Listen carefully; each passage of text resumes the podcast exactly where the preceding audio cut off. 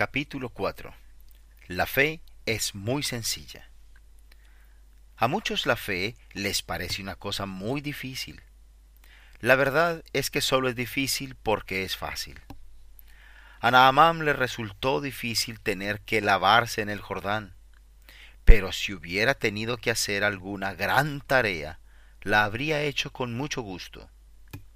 La gente cree que la salvación ha de ser el resultado de alguna obra o sentimiento muy misterioso y muy difícil. Pero los pensamientos de Dios no son nuestros pensamientos, ni sus caminos son nuestros caminos. Véase Isaías 55.8. Para que los más débiles y los más iletrados puedan ser salvos, han hecho el plan de la salvación tan sencillo como el abecedario no hay nada en él que pueda desconcertar a nadie. Pero como todo el mundo se imagina que será muy desconcertante, muchos se quedan perplejos al descubrir lo extremadamente sencillo que es. El hecho es que no creemos que Dios dice en serio lo que nos dice.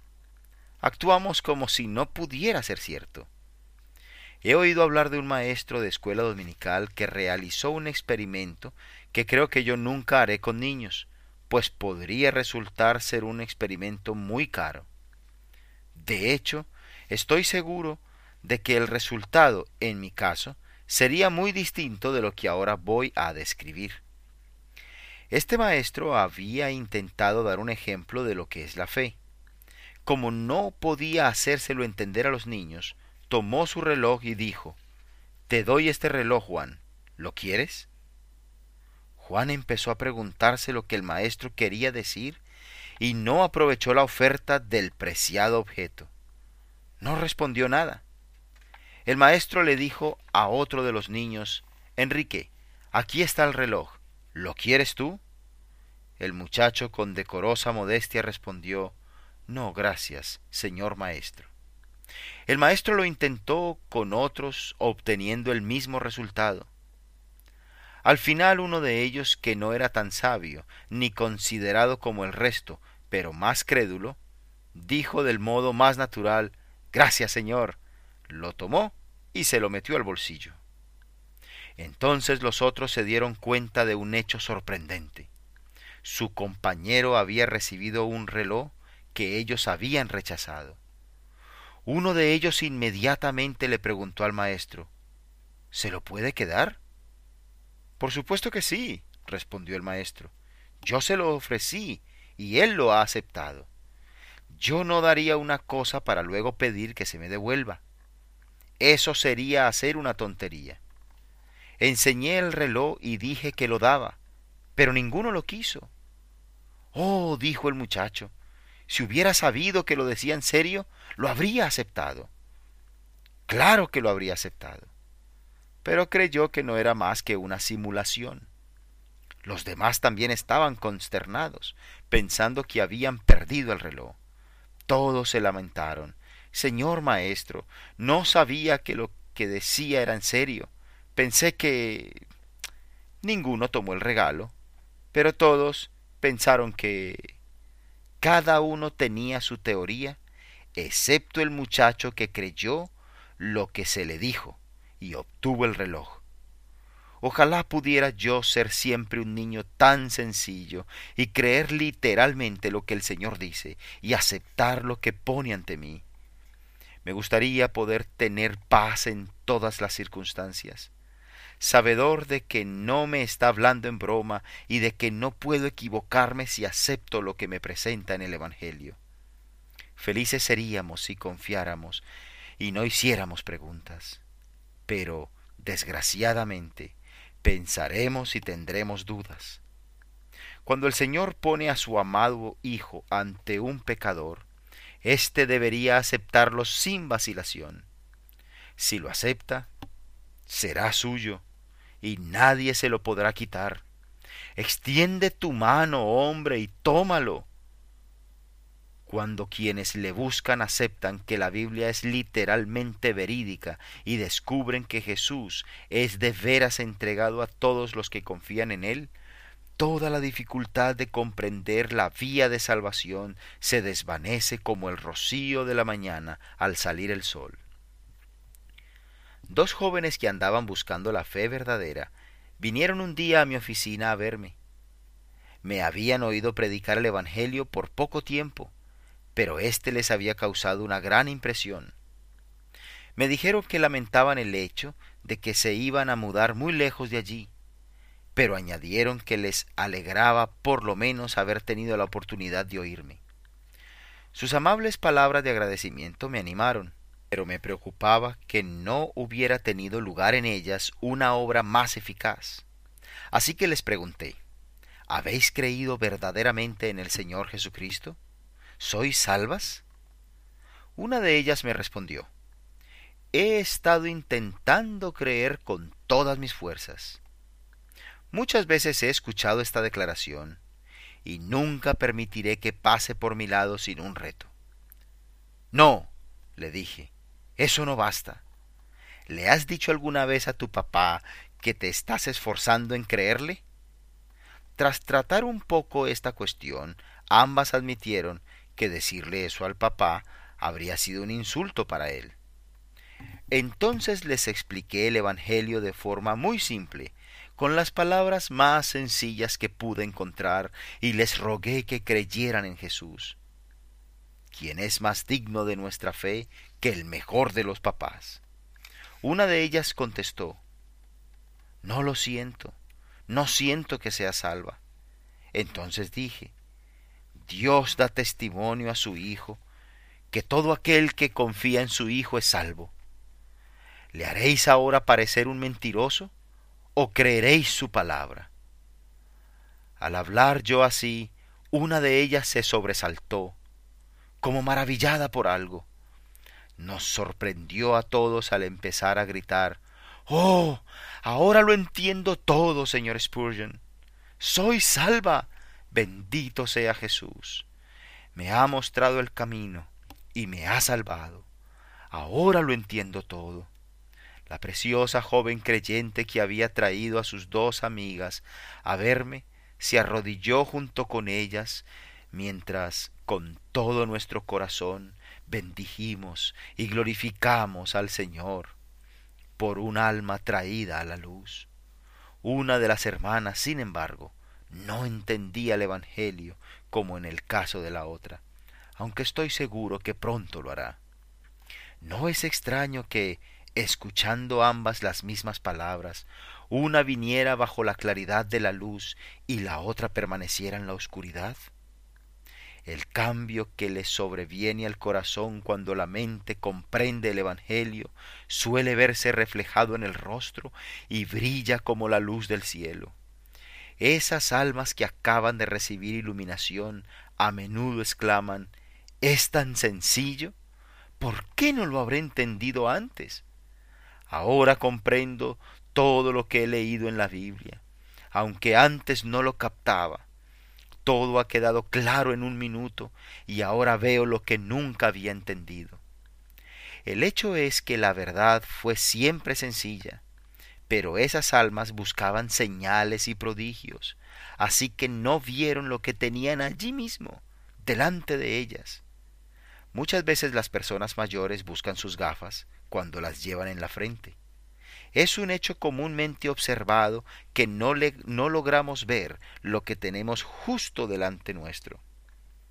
Cristo Jesús está ante nuestros ojos. Solo tenemos que mirar a Él y vivir. Pero convertimos esto en algo muy confuso y creamos un laberinto de lo que es sencillo como una línea recta. Ese pequeño incidente de las dos hermanas me recuerda otro. Una amiga a la que aprecio mucho se me acercó un domingo por la mañana después del culto a saludarme. Me dijo, cumplí cincuenta años el mismo día que usted. En eso somos iguales, señor Spurgeon. Pero soy todo lo contrario de usted en cosas mejores. Le respondí, entonces usted tiene que ser una mujer muy buena pues en muchas cosas a mí también me gustaría ser lo contrario de lo que soy. No, no, no, dijo ella. No quise decir eso. Mi situación no es en absoluto buena. ¿Cómo? exclamé. ¿No cree en el Señor Jesús? Bueno, dijo ella con gran emoción, intentaré hacerlo. Tomé su mano y le dije, mi querida amiga, no irá ahora a decirme que intentará creer a mi Señor Jesús. No puedo aceptarle hablar así. Es señal de una total incredulidad. ¿Qué ha hecho Él para que hable usted de Él de ese modo? ¿Me diría acaso que intentaría creerme a mí? Sé que nunca me trataría de forma tan grosera. Usted me considera un hombre honrado y por tanto me cree inmediatamente. No puede ser que vaya a hacer menos por mi Señor Jesús. Entonces ella entre lágrimas exclamó, Oh Señor Spurgeon, ore por mí. A lo cual respondí, No me parece que pueda hacer nada parecido. ¿Qué puedo pedirle al Señor Jesús que haga por alguien que no quiere confiar en Él? No encuentro nada por lo que orar. Si usted cree en Él, será salva. Si no cree en Él, no puedo pedirle que invente un nuevo método con el que complacer su incredulidad. Entonces volvió a decir, procuraré creer. Pero yo le dije muy seriamente que no admitiría aquello de intentarlo, pues el mensaje del Señor no menciona el intentarlo, sino que decía, cree en el Señor Jesucristo y serás salvo. Hechos 16:31 le recalqué la gran verdad de que el que cree en el Hijo de Dios tiene vida eterna. Juan 3:36. Y su terrible antítesis, el que no cree, ya ha sido condenado porque no ha creído en el nombre del unigénito Hijo de Dios. Juan 3:18. Le rogué que tuviera una fe completa en el Señor, que fue una vez crucificado, pero que ahora ha ascendido y en aquel momento y lugar el Espíritu Santo la capacitó para creer. Muy tiernamente me dijo, Oh Señor Spurgeon, he estado pendiente de mis sentimientos y ese ha sido mi error. Ahora confío mi alma a Jesús y soy salva. Halló paz inmediata al creer. No puede ser de otra forma. Agradó a Dios hacer de las necesidades de la vida cuestiones muy sencillas. Necesitamos comer y aún un ciego sabe encontrar su boca. Necesitamos beber y aún hasta el bebé más pequeño sabe cómo hacerlo sin serle enseñado. Tenemos una fuente en los jardines del orfanato de Stockwell. Y cuando sale el agua en el calor del verano, los muchachos se dirigen a ella de manera natural no tenemos clases de cómo usar la fuente. Muchos niños pobres han venido al orfanato, y ninguno de ellos tan ignorante que no supiera cómo beber. Ahora bien, la fe es, en cuanto a la espiritual, lo que el comer y el beber son en cuanto a lo temporal.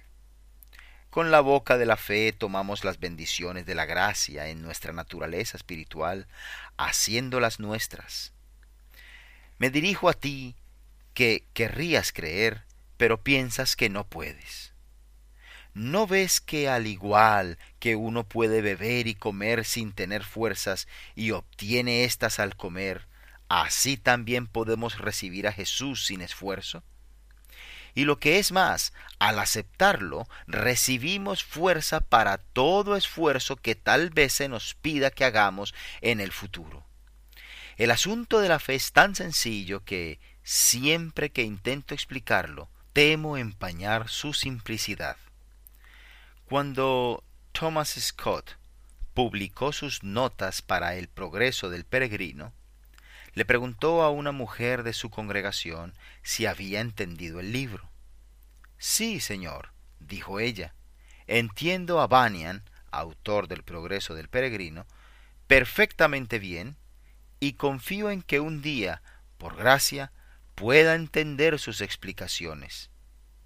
Me moriría de vergüenza si un lector de mi libro supiera lo que es la fe y sin embargo se quedara confuso tras mi explicación.